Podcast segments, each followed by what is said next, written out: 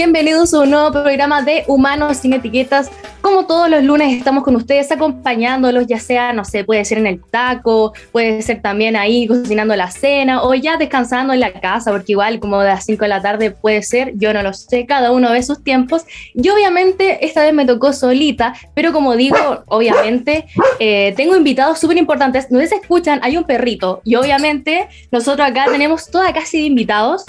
Y esta vez tenemos a los chicos de Congo Mapu, específicamente a dos de sus integrantes, ya que son siete. Tenemos a Pablo y a Salo. Ahora tenemos a Pablo porque Salo tuvo un problema ahí con el perrito, pero bienvenidos, humanos sin etiqueta. Un aplauso, ¿cómo están? ¿Cómo están? Todos. Bien, ahí, ahí volvió. vocalista de la Congo y aquí mi compañero Salo, Hola, guitarrista de la ¿Cómo banda. están todos? Pablo Arregado. Hola, ¿cómo están? Bien, oye, muchas gracias por aceptar esta invitación.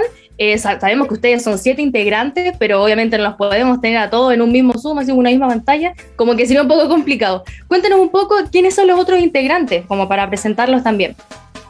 Eh, bueno, los otros integrantes, Camilo Moncada en el bajo, eh, Julio Oñate en la batería, está el Marquito del Marco en el saxofón, Marco Mellado, está Luciano en el teclado, que el- la última adquisición del plantel, ah, que está, eh, sumando hace poquito, eh, que viene directamente de nacimiento.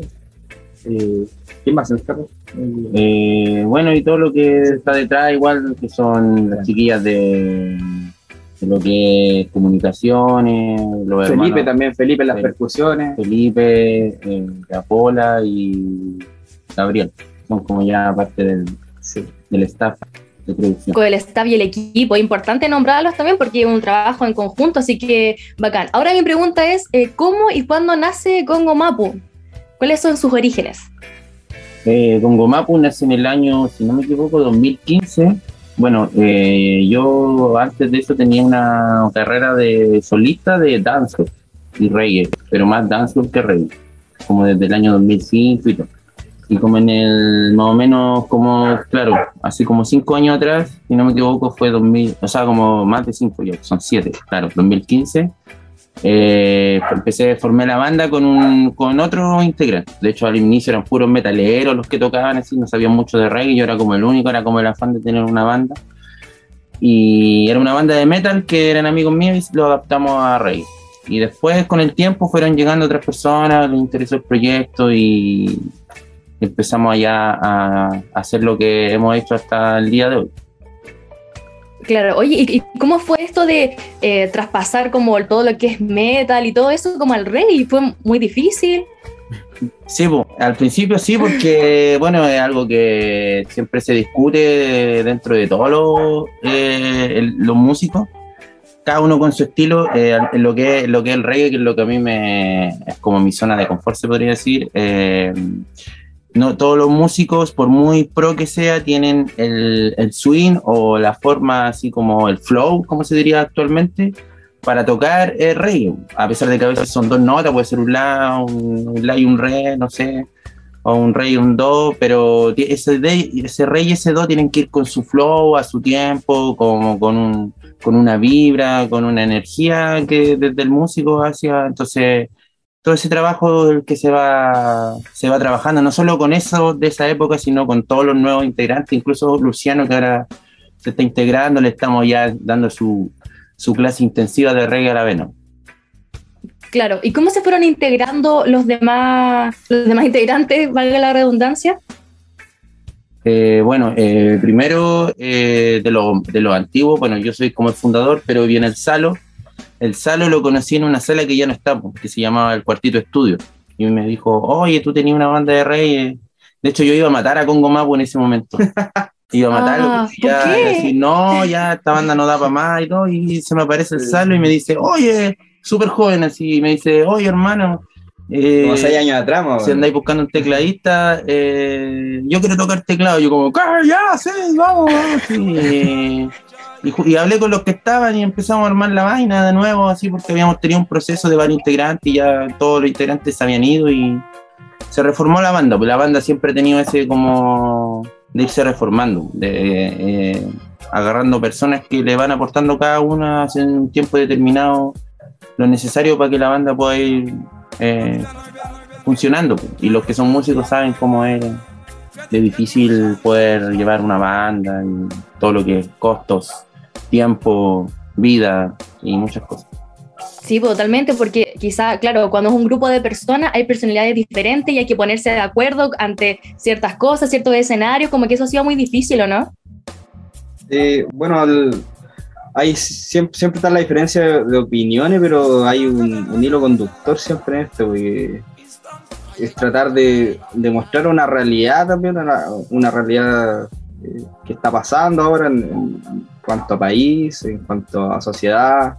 el, rollo de la banda también siempre ha sido como eh, tirar a través de la música, parte de la educación y la cultura del Mapuzungún, entonces como que estamos todos igual enfocados en eso, de, seguir eh, aprendiendo para después seguir aportando.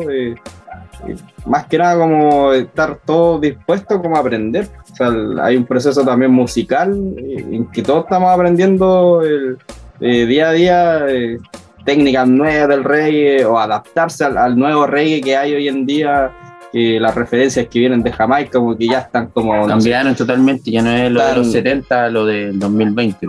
Como, ahora el reggae es super trap en Jamaica. Claro. Y, el dancehall es como el reggaetón. La, la música urbana se entró mucho también en, en, estos estilos que eran bien orgánicos, pues, de pasar de una batería, ¿cachai? Conga eh, una guitarra de palo, ahora hay sintetizadores, claro, eh, un trabajo de producción musical. Entonces hay que irse adaptando a eso, hay que ir estudiando también el estilo eh, y también el, concepto igual de, lo que es la banda, ir, también en constante aprendizaje. Acá Pablo es como el, como el más estudioso, podría decir, en cuanto a lo que es la cultura eh, mapuzungún, pero el pero estábamos todos igual eh, en, constante contacto, igual, así como, y apoyo también con, con comunidades, y eso también nos enriquece. Y lo obligo a hablar todo el rato, le escribo WhatsApp. y ahí a veces no sabemos si que está tirando la pelada, pero, ah. pero ahí después ya le, le decimos, traduce esto, por favor, para poder entender. Y les desgloso, pues les digo, esto, esto, esto, esto, esto, esto. Entonces le hago el desglose de la palabra que les quise decir, y ahí, ah, ya, entonces ya saben después, en la siguiente que les digo, lo que les estoy diciendo. Las mismas canciones, igual cuando, cuando se componen, en un principio no las entendemos, después las vamos comprendiendo. Tampoco es como full Mapuzungún porque no, no somos expertos en el tema, pero tratamos de, de, de, lo que se aprende poder eh, reflejarlo y para, para que igual se vaya eh, la gente también se vaya nutriendo y aprendiendo también de lo que nosotros vamos recolectando igual. Sobre todo acá en la región. Yo creo, Claro, yo creo que esa es la gracia, como intentar conectar con la gente y que la misma comunidad como que conecte con ustedes, porque yo creo que la música en general eso busca, como generar un, un lazo.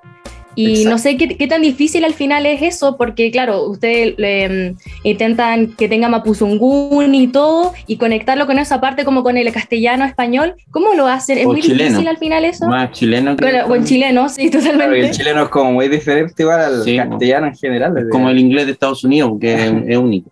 Sí. El chileno es un, es un castellano único, no hay en otro lado esa forma de hablar. Sí, pues como esa es la mezcla de la composición, al menos de lo que, de mi parte, que es la letra que yo hago las letras y como la base rítmica, pues ahí acá mis compadres son los expertos musicólogos y ellos ya le meten los arreglos, las notas más complicadas, o, ¿entienden? Entonces como que ahí nos vamos complementando como grupo igual, pues igual como decía el Salo, esa es la idea, pues como educar a nuestra, a nuestra gente acá en la región del Biobío, que es históricamente fue la frontera entre el Gualmapu y Chile, Claro. Entonces, aquí, bueno, todas nuestras abuelas tienen un pasado eh, mapuche, pues, ¿cachai? Eh, no sé, pues mi abuela, mi abuela, de hecho el otro día me, me, quieren regalar el andesía catuto, ¿cachai? Que es una comida mapuche. Y mi abuela era chilena, ¿cachai? Entonces son costumbres que... Esa mezcolanza de cultura. Que se fueron dando aquí, pues, ¿cachai? Es como cuando llegan los africanos a Francia ¿cachai? O a Estados Unidos y se mezcla toda la onda afro con la cultura blanca, lo mismo acá. son dos naciones viviendo en un mismo territorio. Y, son culturas generacionales van a generar una tercera nación, que en este caso es la que decimos nosotros que la nación champurrio, que es lo, lo que somos ahora los chilenos, que, ¿cachai? Que, es la claro, chileno con mapuche. Hablamos un poco como de esa, como, esa nueva generación de la mezcla, como, claro, del chileno y del mapuche, como en qué consiste, como lo explicaste bien general, pero como más específico. Eso vendría siendo como, bueno, la unión de, de, las dos culturas, porque en realidad puede ser también hasta más cultura que se dio en, un, en, un, principio. En un proceso. Pero, llevándolo como al proceso igual más contemporáneo, se podría decir, podríamos decir que es como esa transición del campo a la ciudad que y trajo toda esa cultura de post, pacificación de la Araucanía. ¿Cachai? Eso fue como un, hito de violencia medio de guerra, E invasión, y mucha gente y campesinos y mapuches sin tierra, empobrecidos, tuvieron que ir a la ciudad, tanto a Santiago como a Conce, a Osorno, a, vivir la vida de la ciudad nomás. Y ahí nadie igual está exento a eso, porque es como toda una generación, nuestros abuelos, ¿cachai? Tus abuelos, eh, todos caminaron de, un sector a otro, ¿cachai? Un sector rural. Un éxodo. Entonces, y se generó esa mezcla pues, entre mapuches y gente del campo, ¿cachai? Que es como el primer chileno que se podría decir, ¿cachai? De la época. Entonces, post-colonia y todo eso, pues, entonces era industrial más o menos. Entonces, eh, ahí se genera esa mezcla entre, pero no más, más allá de la raza, pues una mezcla cultural, por lo que se está diciendo recién, en lo que es la comida, las palabras, en que digamos, no sé, pues, eh, damos pichintún, ¿cachai? Que pichintún signifique poco y que una palabra puso, oh, que pichi es, pequeño, es poco, pues, O no sé, eh, millones de palabras que ahora siempre no me acuerdo, pero que están súper arriesgadas en nuestro. El cagüín. El cagüín, el piñén. Bueno, el cagüín. Claro. El cagüín es algo bueno, pues no es algo malo como lo tomamos nosotros los champurrios, pero porque el cagüín es juntarse a pasarlo bien, pues, ah, ah. A conversar, a tratar una reunión. a un problema y llegar a una solución, ¿cachai? Y cosas así, pues entonces recuperar todo eso, ¿cachai? Que tú nos pones esa cara de impresión. Eso pero es, bacán, pero es súper bacán. Nosotros somos de acá, somos penquistas, pencochos, como decimos nosotros, y, y, queremos poner en valor nuestra música, el rock de nuestra región, nuestra cultura, que es la, mezcla entre los mapuche y lo, y lo campestre, porque Constante era un pueblo nomás y también poner en valor, bueno, y todo eso conducido por la música que hacemos, que es el rey. Oye, qué bonito lo que hacen, en verdad. Yo estaba sorprendido porque me encanta como la forma, la, naturalidad con la que se expresan, de cómo hablan de las distintas culturas, cómo se tergiversan, así que en verdad es muy bonito lo que hacen. Pero ahora les quiero preguntar cuál es el origen del nombre eh, Congo Mapu. Me gustaría saber eso. Ahí el fundador. Eh, eh, al principio no tenía nombre, era la banda sin nombre, se llamaba. Ah, ya, Anónimos. Cuando tocaba con los metaleros, sí, no tenía nombre. Y se llamaba, bueno, yo en esa época era Celazo, era mi, nombre artístico, y era Celazo y su banda. Y después llegó la segunda generación, y con un amigo empezamos, empezamos, ay, falta un nombre, falta un nombre. Y un día me puse a ver un documental de la de los carnavales eh, afroamericanos de Panamá. Y en, allá hay una danza que se llama Congo, la danza Congo, ¿cachai?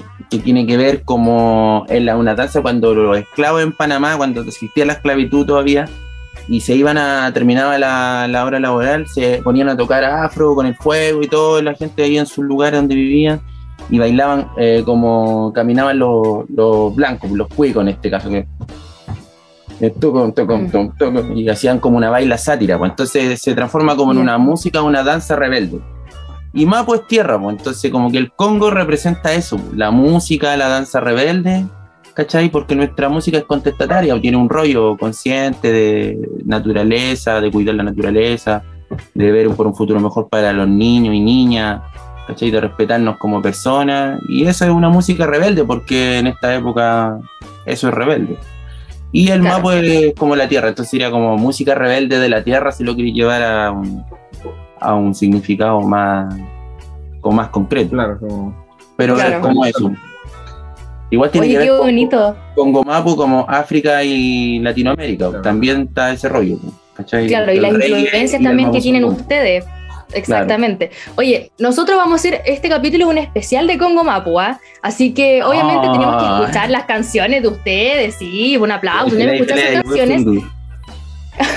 Entonces, en, cada pausa musical nosotros vamos a, tocar canciones de Congo Mapú. Me gustaría que cada uno de ustedes la presentara. Vamos primero con Pablo, que va a presentar la primera canción de esta pausa musical. O bueno, ustedes vean quién quiere, si quiere Pablo o Salo, da lo mismo. Voy a empezar presentando un tema eh, que me gusta, es uno de los que más me gusta de Congo Mapu, eh, tanto por su sonoridad, porque tiene una base rítmica clásica del folclore jamaiquino reggae, que es el real rock rhythm eh, y porque lo hicimos en conjunto de un gran hermano de Love de Padre Las Casas, que es Yau Perregue, un peñi, mapuche, mapuche. Y el primer tema que lo vamos a invitar a escuchar a todas nuestras hermanas y hermanos, Pupeñi y Pulamián, es Mari Mari. Así que disfruten.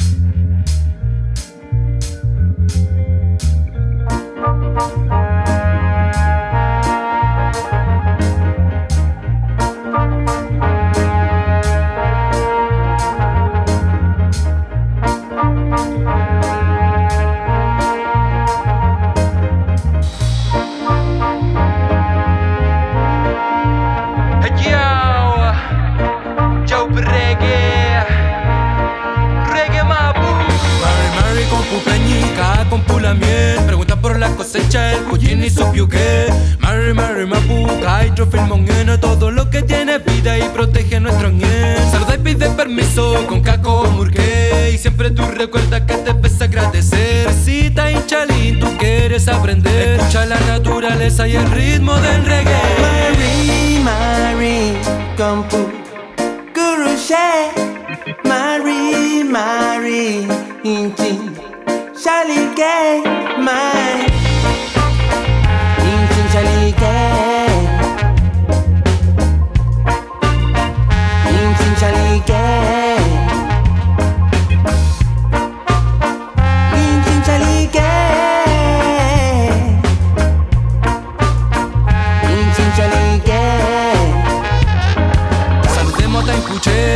sale el sol, mantén vivos escuchar, bienvenidos al fogón, trae mate pa' nutram y presta atención al wifi que el kimche entregó. Mensaje consciente que debe cuidar con toda la tierra y la familia. Huichapayem, caído no están, en nuestra memoria se levantarán. Conecta tu fuerzas espiritual, te une, no dudes en recuperarla.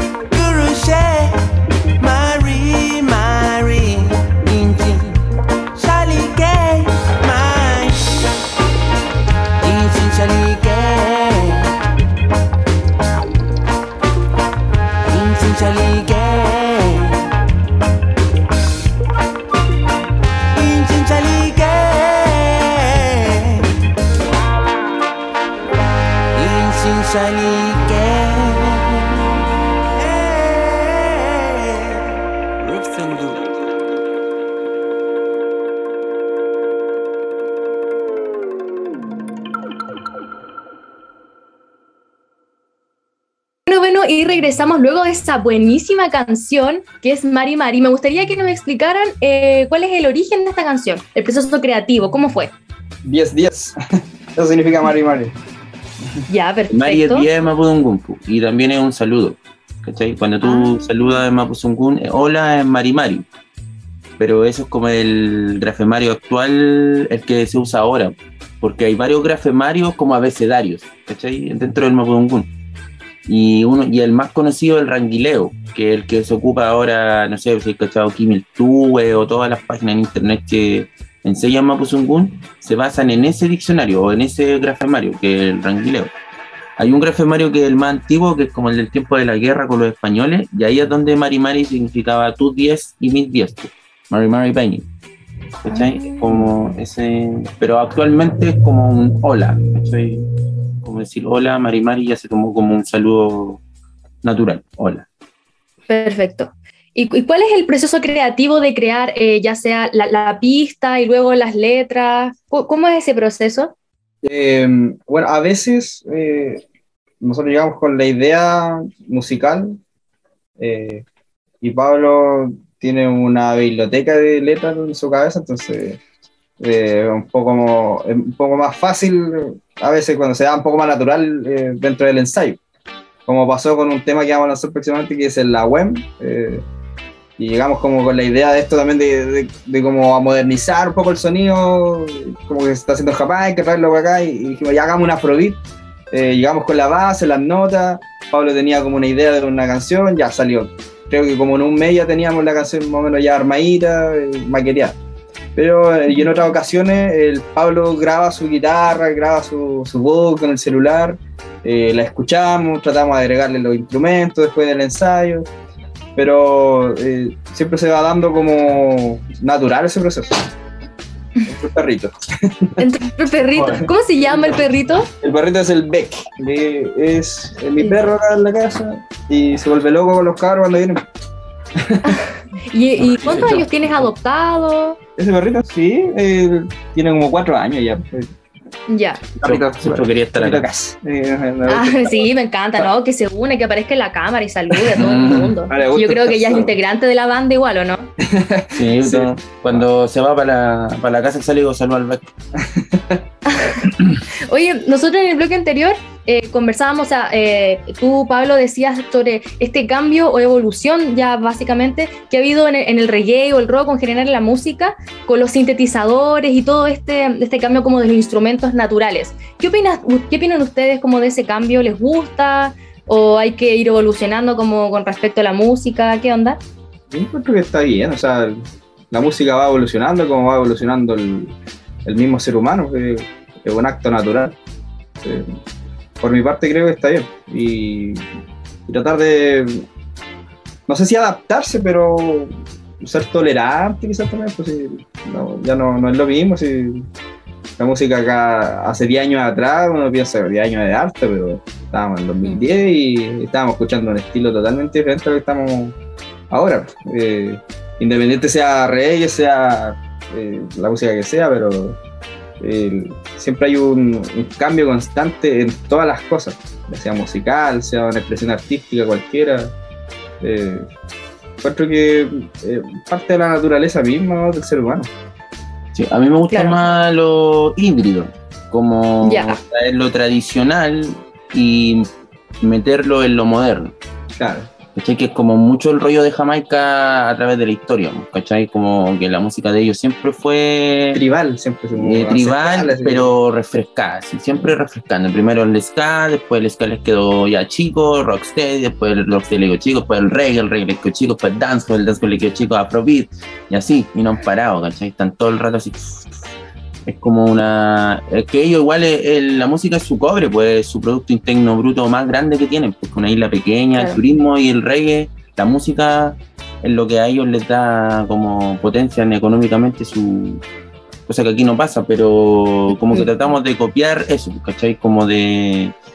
Al menos yo en mis composiciones, y siempre le trato de decir a los cabros, eh, llevar lo antiguo, pues, ya sea un GIF en un, en un vientecito, ¿cachai? Puede ser una base bien moderna, pero que tenga un... tan, tan, tan, Un clásico ya, eso ya, me, me lleváis a los años 70 de, de lo que me gustaba antes, ¿cachai? Entonces, Claro. como eh, lo híbrido, cuando se mezcla lo antiguo con lo nuevo, creo que se genera algo súper... A mí igual, o sea, como músico, bueno. a mí también, como instrumentista más que me gusta el, esa combinación híbrida porque Mm, eh, uno le gusta el acto de tener el instrumento en la mano, ¿cachai?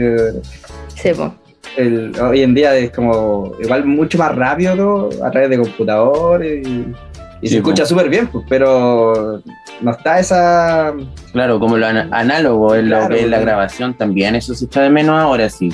Eh, como lo digital es bacán, pero lo análogo tenía su, otra textura. su qué sé yo, como dicen los argentinos. Todos los músicos metidos dentro Sí, del- sí. de la sala grabando.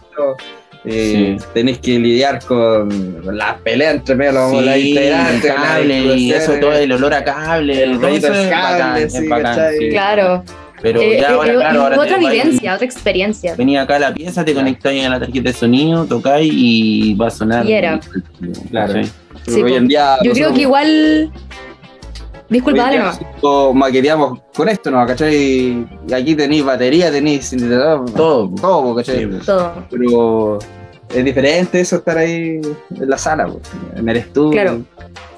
Y yo creo que igual los instrumentos como ya como de real eh, apelan a la nostalgia. Yo creo que también porque estamos tan acostumbrados como normalmente los sintetizadores y al beat que sea como en la, en la aplicación o en el programa, que yo Claro. creo que eso, esos instrumentos apelan a la nostalgia yo creo que hace que se valorice mucho más como al músico en realidad, yo creo. No sé qué opinan ustedes. Sí, Yo creo que, el, el- claro, le da un valor agregado. Eh, Mm, Igual yo creo que la- las- las personas, a pesar de que están súper acostumbradas a, a, lo inmediato, ¿cachai? Ahora a los 30 segundos que le hablan, nunca dejan de perder el, gusto ni la sorpresa por la excelencia musical. Porque de repente hay un cabro en TikTok que hace un o te toca cualquier bola bacana así y lo ejecuta bien y suena bien y su guitarra está calibrada y es todo bien, súper orgánico y tiene caleta de me gusta. ¿Cachai? Mm. Bueno, eh, pero porque es prolijo, porque se nota en su video que usó buena cámara, que usó, ¿cachai? Una tarjeta de sonido, su amplificador y todo. Y es prolijo en su trabajo. Entonces, versus otro que puede hacer lo mismo, pero no tan prolijo, a lo mejor no le va a ir tan bien. Pero, claro, Mm. como que la gente todavía valora la excelencia musical, yo creo. No se ha perdido eso, gracias al cielo. Menos mal, porque igual eh, creo que la música en general, como el arte también, eh, requiere de mucha disciplina. Porque es Mm. como ya uno piensa, claro, el músico es como ya se va en la volada, como los estereotipos y las etiquetas que se tienen de los músicos, pero creo que al ser eh, músico o música, se requiere mucha disciplina y mucho talento y estar como ahí pendiente, porque te puedes ir en una y es como ya, y te perdiste nomás. ¿Qué opinan ustedes de eso? Ah, claro, es una disciplina, pero tenéis que tener eh, la disciplina constante de los ensayos, eh, de tirar ideas, componer. eh, tienes que tener la disciplina también de conectarte con tus compañeros de, de grupo. Tienes que tener la disciplina también de, de ser responsable en los horarios, y a, la- a las pruebas de sonido, el- al, al toque, ¿cachai? Tener tu- tus cosas en orden, siempre hay que mantener, eh, bueno, es como toda pega en realidad, pero puta, sigue ese estigma, yo creo, con un rollo cultural, ¿no? Claro, del como- músico borracho, carretero, que Sí. el loco carretea y sacan una moneda, unas chelas. Para mí es 10% de talento, 90% de trabajo. Yo creo que en eso se basa todo. Sí, totalmente. Yo creo que especialmente en una banda como en el caso de ustedes, porque claro, son siete y ponte tú, no sé, porque uno llegue más tarde o así, se, se pierde el tiempo de todos que está ahí pendiente a que, no sé, a crear una canción, a juntarse a grabar, o ya, ya Igual sea, no es sé, que activa la tolerancia, lugar. porque hay otros que tienen hijos, ¿cachai? Y Claro. para mí los guaguitos son sagrados. En la banda, por, Sí. por lo general, sí, pues, el- chocan muchas veces las pegas, pues, entonces, pero Mm. el- siempre estamos en constante comunicación y hay una tolerancia con respecto a eso, entonces no, no hay mayor eh, problema, o sea, se puede avanzar siempre y, y claro, de un tiempo hasta ahora le hemos estado poniendo igual harto al, al ensayo y poder producir y sacar fechas, entonces la comunicación tiene un pilar fundamental dentro de la banda igual. Claro. Oye, eh, qué interesante eh, el tema, claro, como de trabajar en equipo en una banda en general, porque yo creo que eso pasa de las bandas que por eso, no sé, por poca comunicación, porque no hay intereses en común, como que se separan. ¿Qué pasaría si es que en algún momento, no sé, no, no, estoy echándole la mofa o algo así, pero como hay que ponerse la posición, no estoy mofándolo ni nada, pero que Congo Mapu se separe o algo así? ¡Oh, está el perrito! Yo, no, no, no, no creo que se llegue a separar con Mapu, quizás eh, yo creo que la banda siempre va, a estar ahí, pues. quizás pueden rotar los, integrantes, porque en algún momento, no sé, imagínate, nosotros, nosotros proyectamos ya, ojalá tirar el, rollo de la banda que se vaya al extranjero. Yo creo que mm. no muchos van a poder eh, eh, seguir ese camino, ¿cachai? Como, y como ha pasado hasta ahora, porque han pasado varios integrantes. La, última también que pasó fue que estuvo con nosotros la Feña Mella, ¿cachai? que una rapera conocida, la fundadora del hip hop eh, penquista, Entonces, la loca estuvo, ¿cachai? Con nosotros eh, como dos o tres años y, y, fue como un paréntesis para ella estar en Congo Mapu y lo cerró y ahora está con su, con su proyecto solista, ¿cachai? Y así varios integrantes que han pasado. Y... Súper orgánico igual. Es como hermano, ya no puedo seguir, puta. Sí, hermano, va, ya, va, y Claro, se entiende, eso igual es bueno, porque pueden quedar como rencor y eso igual, no, no, no sé, pues igual es como... O sea, de que arde Troya, arde Troya, pero yo creo que cuando arde Troya más nos unimos. Claro, es el... Cuando no nos decimos nada es como cuando nos alejamos. Como en todas relaciones. Sí, pero cuando arde Troya es intenso, es como que más ganas tenemos de estar en... Yo lo siento así, pues, ¿cachai? es que se conocen más entre ustedes, pues. Sí, pues, es como eso. Pero igual está bien, pues parte de, porque para mí, mi, eh, con Goma pues familia, porque es como mi familia, eh, y no solo ellos, pues, sino su hijo, su esposa, su, su mamá, todo lo que, sus animales, todo lo que vengan con ellos, pues, mm. Entonces hay que estar tolerante a millones de opciones, ¿cachai? Todo el rato, porque la vida no es que tú planees algo y se va a hacer así, pues, sino que siempre en el camino pueden ir 10.000 piedritas o cositas intermedios que te puedan pasar y hay que estar tolerante a eso y propenso a buscar soluciones rápidas igual en el momento. Claro, y saber, saber sobrellevarlo también. Sí, pues, sí. Sí, totalmente. Oye, vamos con la siguiente canción, porque esto es un especial de Congo Mapú, así que eh, la, siguiente canción, ¿cuál es en esta pausa musical? la siguiente canción se llama Chal Tumay, que significa muchas gracias. Eh, es una de las canciones que grabamos en 2019, cuando íbamos así hacia arriba y llegó la pandemia, así que fue... sale la feña. Sí, aquí sale la feña mía. Eh, tiene ahí su, su, intervención de rap y bueno, quedó súper bien grabado, una experiencia igual bonita, lo grabamos en parte en Balmaceda con el Manu Ávila, eh, sí, un saludo al Manu, que también ahí está mezclando y, y masterizando eh, lo que va a ser nuestro disco, así que lo dejamos con este temón, este temón de, reggae de, de Congo Mapo, así que chao, Gracias. Eso, ahí está.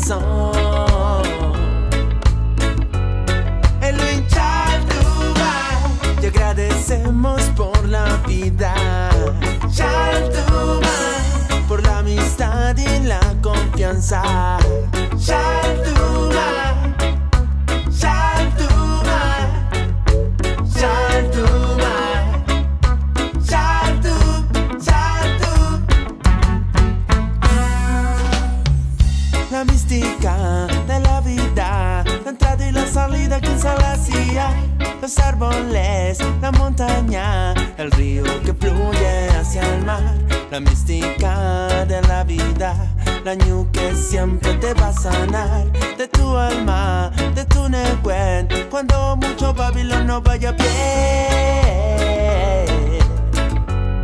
El